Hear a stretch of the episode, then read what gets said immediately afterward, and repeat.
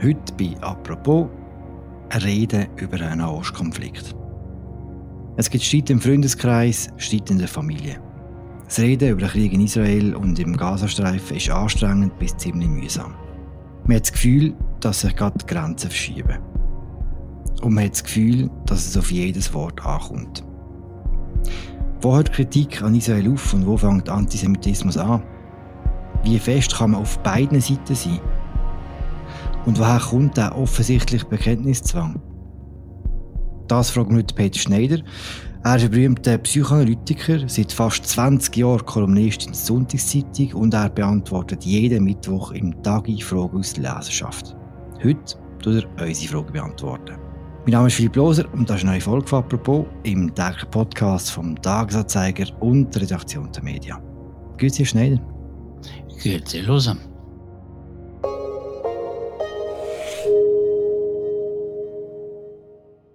Ich würde gerne mit dem Offensichtlichen anfangen. Warum ist Diskussion über den Krieg im Nahen Osten aufgeladener als zum Beispiel Diskussion über den Krieg in der Ukraine?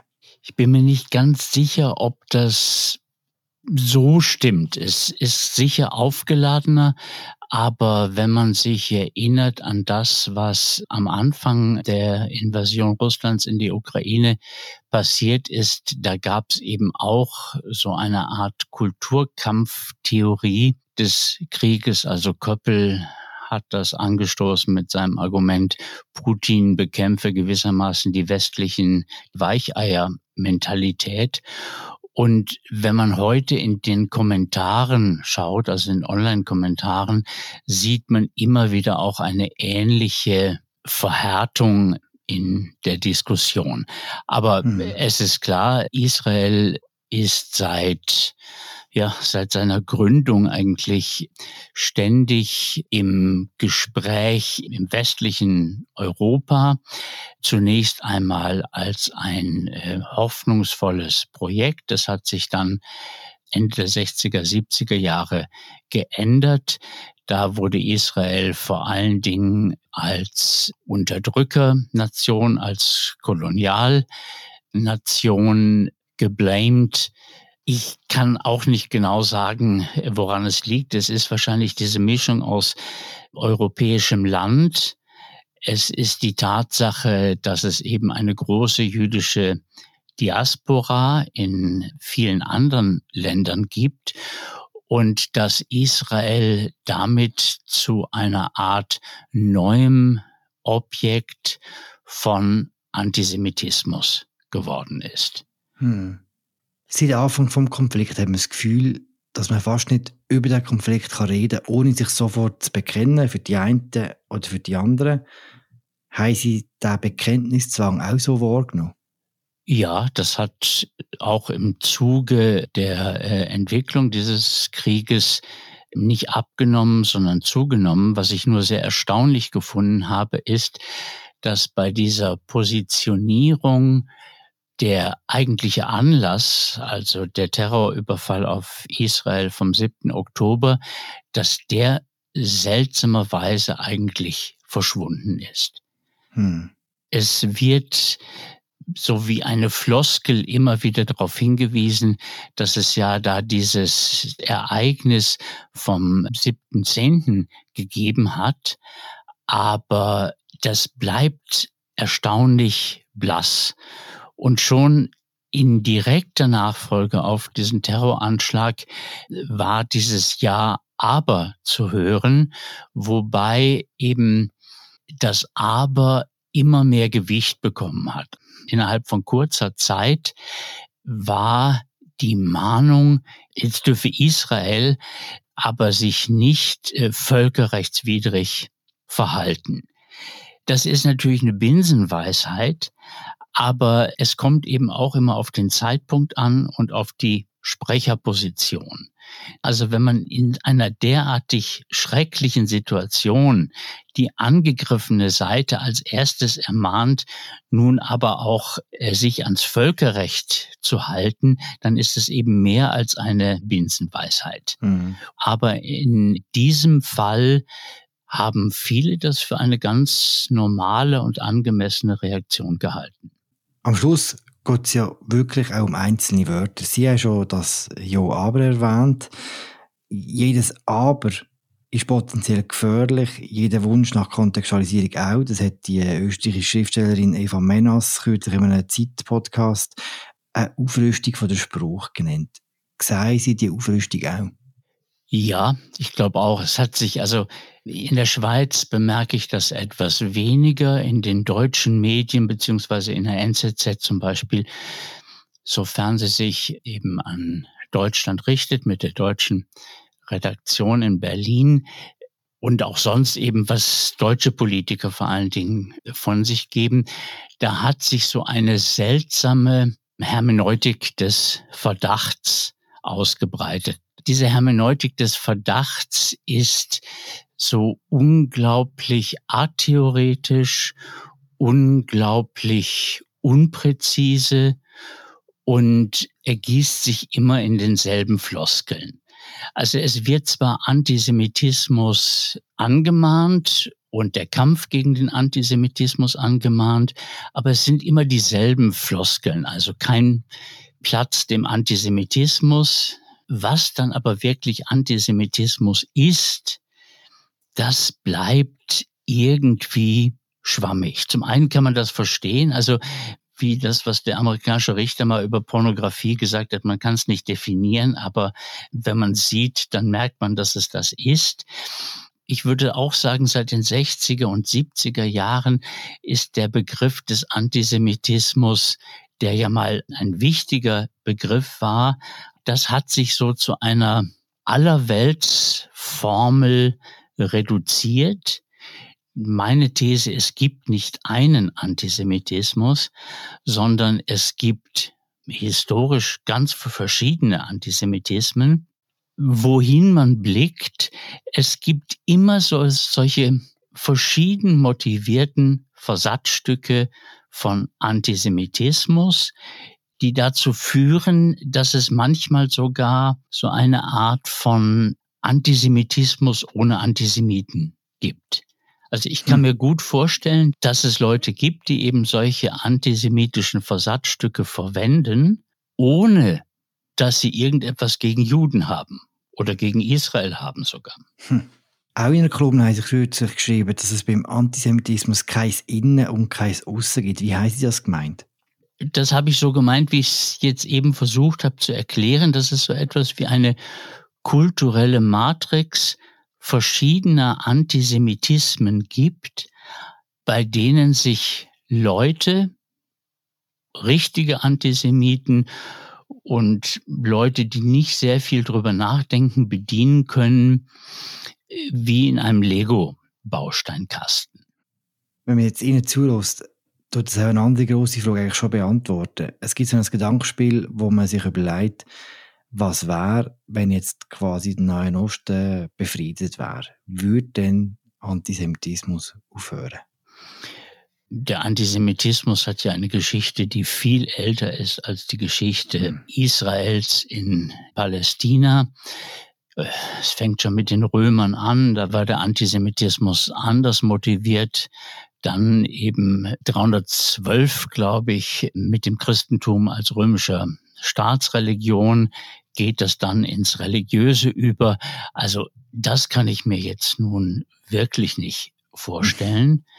Dabei ist Israel nur wirklich eine derartig heterogene Gesellschaft. Also wir hatten vor dem Anschlag vom 7.10. die großen Proteste gegen die Justizreform. Wir haben natürlich das grauenhafte Verhalten der Siedler in Westbank.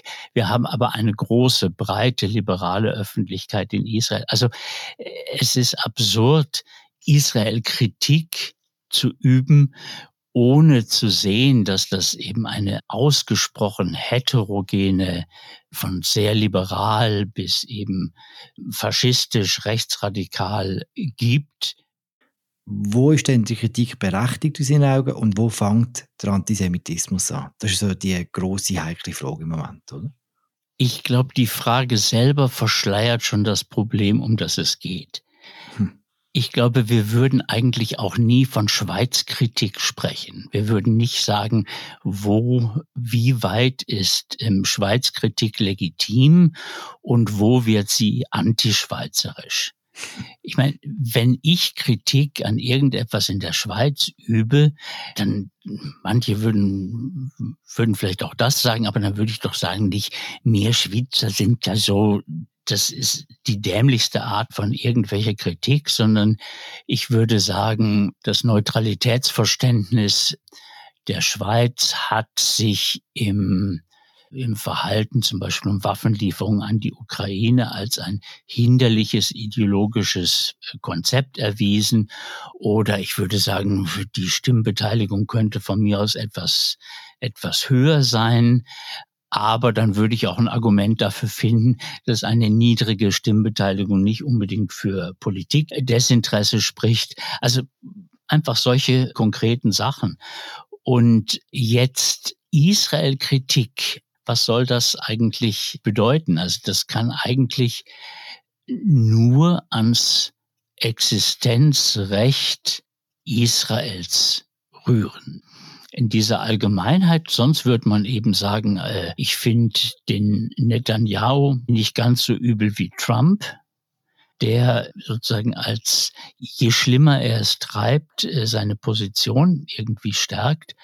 Aber Netanyahu ist eine Katastrophe, die sich irgendwie an der Macht zu halten versucht, unter anderem auch mit einem Sicherheitsversprechen, das ihn lediglich vor der Strafverfolgung schützen will. Er hat äh, mehrere rechtsradikale Minister im Kabinett. Der Ganz hat dem Kriegskabinett zugestimmt, eben auch mit eigentlich großem Ekel vor der Politik Netanyahus. Eben, also wie will man Israel da kritisieren oder warum will man Israel anders kritisieren als irgendein Land, mit dem man sich vielleicht sonst noch auskennt. Also mhm. ich weiß nicht, ähm, wenn ich längere Zeit in Luxemburg gelebt hätte, würde ich vielleicht auch Zustände in Luxemburg kritisieren oder andere loben. Es gibt, glaube ich, freien öffentlichen Verkehr. Aber ich würde nie ein Genre äh, der Luxemburg-Kritik neu kreieren wollen. Aber dann frage ich noch ein bisschen präziser. Kann man die Siedlungspolitik von Israel kritisieren, ohne antisemitisch zu sein? Äh, das machen ja sehr viele in Israel auch. Und natürlich kann man das kritisieren. Das kann man so kritisieren wie, weiß nicht, Bolsonaros Abholzung oder äh, Brandrodung des Regenwaldes, dass sehr viele Siedler wirklich üble Rechtsradikale sind.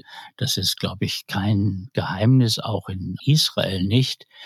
Ja, natürlich kann man das, aber man muss auch das in einem historischen Zusammenhang sehen. Also mhm. es ist zu einer gewissen Siedlungspolitik gekommen, die man heutzutage wirklich deren menschenverachtende Ergebnisse man sieht. Auf der anderen Seite ist es nicht einfach ein Projekt aus Lust und Laune gewesen, sondern es reagiert auf Aggressionen auch einer dem Staat Israel feindlich gesinnten Umgebung. Und irgendwann haben die Politiker Netanyahu wahrscheinlich auch gedacht, wir lassen das doch einfach mal so laufen. Das stärkt letztlich unsere Position. Aber natürlich wird die Siedlungspolitik immer der Schwachpunkt Israels bleiben. Also der Schwachpunkt auch, der damit zu tun hat, dass man äh, sowohl ein jüdischer Staat sein will, als auch ein demokratischer Staat.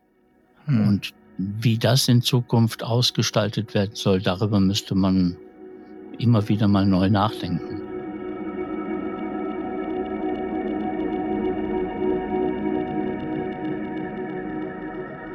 Wenn man an konkrete Gespräche denkt, so im Bekanntenkreis und Freunde hat, dann geht es häufig darum, dass man wie zwei Unrecht aufrechnen gegeneinander. Das, zum einen ist das Leid von der Zivilbevölkerung im, im Gazastreifen, zum anderen ist das der Terroranschlag vom 7.10.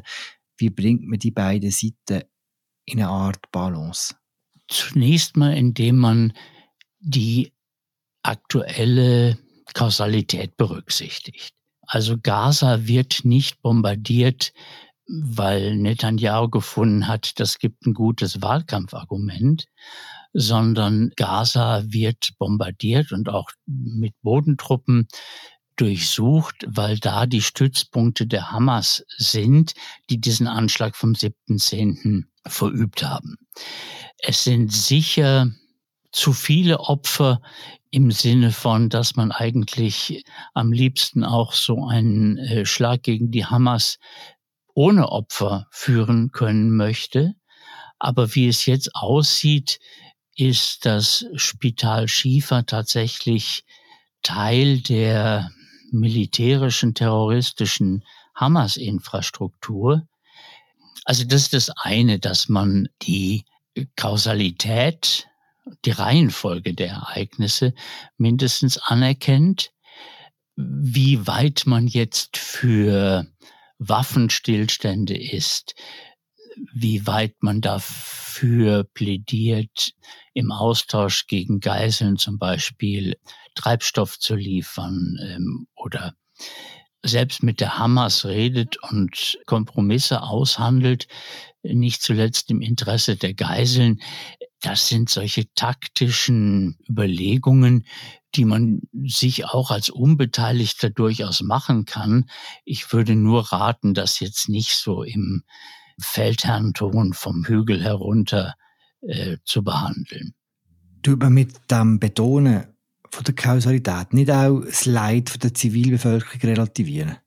Ja, das ist vermutlich so und darum kommt es ja eben gerade auf die Reihenfolge an. Also wenn man zum Beispiel, und jetzt kommen die unvermeidlichen Zweite Weltkriegsvergleiche, wenn man anfängt, damit die Geschichte des Zweiten Weltkrieges damit zu schreiben, dass man sagt, das Ganze endet dann nochmal in einem großen Kriegsverbrechen der Royal Air Force, als der Bomber Harris äh, Dresden bombardieren ließ, dann weiß man aber schon, da stimmt irgendetwas nicht. Und das meine ich eben mit dieser Art von, ja, das Zweite vom Ersten zu erzählen.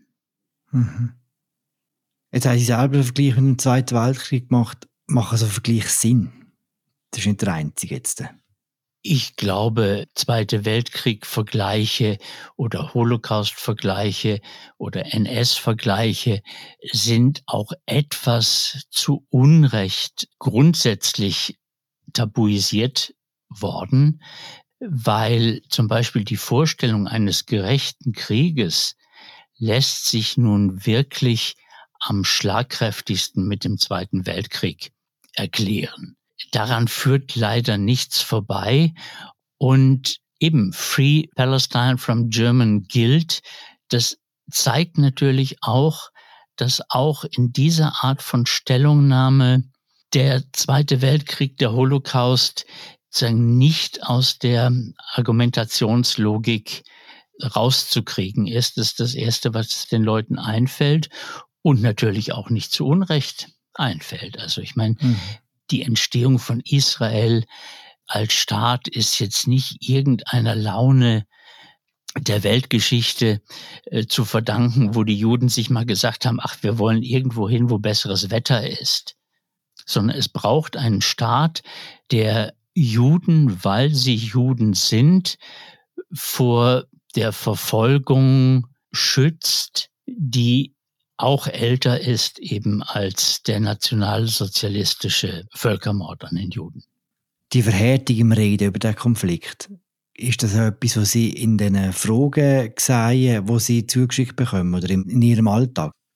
Da bin ich, glaube ich, im Moment eher sehr selektiv. Also ich glaube, das mit dem Innen und Außen des Antisemitismus, von dem ich behaupte, dass es das nicht gibt, war, glaube ich, meine einzige Kolumnenäußerung jetzt in ernsthafter Form im Tagi. In der Sonntagszeitung habe ich mich satirisch, glaube ich, ein paar Mal damit beschäftigt, vor allen Dingen auch mit dem jetzt neuen Trend, den Linken nicht nur den Genderwahn, sondern auch noch den Antisemitismus als Erkennungsmerkmal gewissermaßen auf die rote Fahne zu schreiben. Der Herr Joffe zum Beispiel hat es geschafft, in der NZZ über den linken Antisemitismus zu sprechen, einen Gastkommentar zu schreiben, ohne auch nur ein einziges Mal das Wort Hitler zu erwähnen. In der gleichen Woche hat Christoph Mörgeli Hitler als äh, eigentlichen Sozialisten entlarvt. Eben mit solchen Positionen bin ich Gott sei Dank in meinem Privatleben nicht konfrontiert, aber ich muss auch sagen, ich habe es lieber, wenn ich mit Menschen drüber rede, wo ich nicht immer so leicht leer schlucken muss und aber auch nicht ständig sagen müsste, wollte oder was immer. Das kommt mir jetzt doch ein bisschen antisemitisch vor. Oder was soll man sagen, die armen palästinensischen Kinder, ja sicher, das der Meinung bin ich auch, aber man merkt ja manchmal so Zwischentöne in der Diskussion, ja, die einen eben einmal bis dreimal leer schlucken lassen. Und die ganze Situation ist deprimierend genug, als dass man sich das sonst noch antun möchte. Was ich mir manchmal antue, das soll man nicht, das weiß ich auch, und tue es mir trotzdem an, es sind die Online-Kommentare lesen und die mhm. sind teilweise wirklich sehr erschütternd. Das reicht von dem Vorschlag, dass die Juden doch, und das ist gar nicht bösartig gemeint, dass die Juden doch vielleicht das Feld verlassen sollten und doch nach Madagaskar ziehen. Ich glaube, der Herr, der das geschrieben hat, hat gar nicht mitgekriegt, dass es tatsächlich diesen Plan der Aussiedlung nach Madagaskar gab. Oder, naja, ich muss das Ganze nicht aufzählen. Also hm. eben ich versuche, solche Diskussionen von mir fernzuhalten und das gelingt eigentlich auch. War es vielleicht nicht grundsätzlich schlau, dass man möglichst wenig über das Thema redet, um auch Stress zu vermeiden? Manchmal denke ich es auch, aber andererseits es ist natürlich immer schwierig, sich gewisse Redeabstinenzen aufzuerlegen. Ja, ich, ich finde auch, wenn man nicht viel Ahnung von dem Thema hat, und ich bin weit entfernt davon, also jetzt irgendwie Israel-Kenner zu sein. Ich glaube, Kenner eines Landes wird man, wenn man da mal mindestens zehn Jahre aktiv Zeitungen lesend, Radio hören, Fernsehschauend und mit Leuten redend gelebt hat. Aber natürlich kann ich jetzt auch nicht sagen, wissen, ich habe noch nie zehn Jahre am Stück in Israel gelebt. Ja, es drängt sich wahrscheinlich auf, weil das Thema kommt natürlich auch prominent in den hiesigen Medien vor und kommt natürlich auch zu einem eben in Form der Demonstrationen, eben der anderen Leute, die einen auf das Thema ansprechen. Also ich glaube, die Abstinenz ist schwierig aufrechtzuerhalten. Aber ich wäre jetzt auch keiner, der das Thema von sich aus sucht, weil er da unbedingt jetzt auch noch seinen Senf dazu tun möchte. Danke, Herr Schneider. Na, gern geschehen.